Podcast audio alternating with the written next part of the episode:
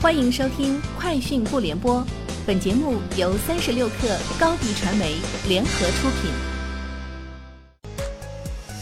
网络新商业领域全天最热消息，欢迎收听《快讯不联播》。今天是二零一九年四月十六号。三十六克讯，支付宝公布的最新数据显示，超过两百城市支持五十六种电子证件，包括电子社保卡、电子驾驶证、电子行驶证。电子结离婚证、电子学生卡等类型，覆盖了购票出行、酒店住宿、网吧登记、看病购药等领域。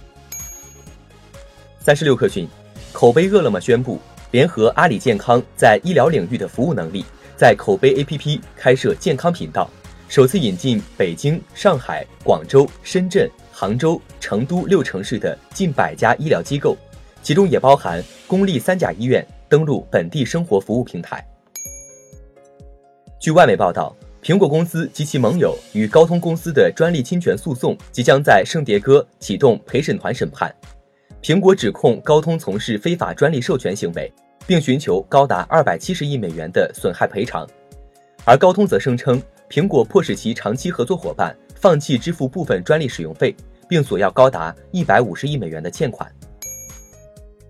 三十六氪讯，企查查数据显示，四月十二号。京东新成立一家济南京东奥生贸易有限公司，该公司注册资本两千万元，法定代表人为张琦，实际控制人以及最终受益人均为京东香港国际有限公司。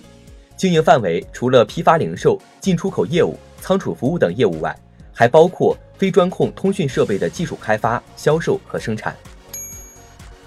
据外媒报道，SpaceX 公司旗下的猎鹰重型火箭上周发射成功。而新一级助推器成功降落在无人驾驶船上，但在前往佛罗里达州海岸的途中，新一级助推器因海浪过大意外坠海。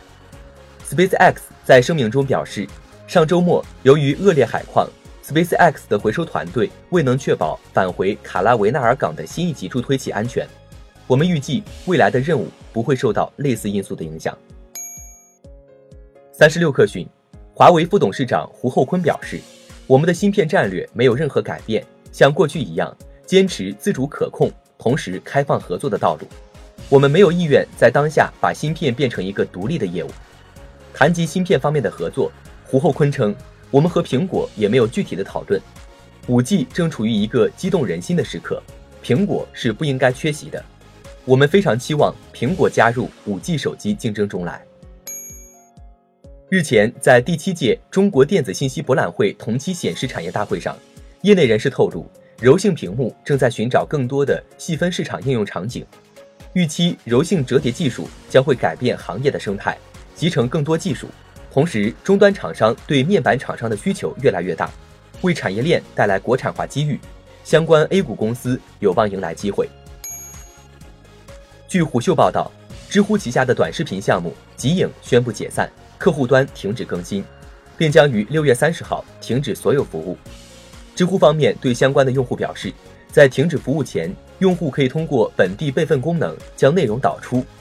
对极影下线的消息，知乎方面回应称，极影属于内测产品，并未正式上线，且由独立团队单独开发运营。以上就是今天节目的全部内容，明天见。欢迎加入三十六氪官方社群，添加微信 hello 三十六氪，h e l l o 三六 k 二，获取独家商业资讯，听大咖讲风口，聊创业，和上万课友一起交流学习。高迪传媒，我们制造影响力。商务合作，请关注公众号高迪传媒。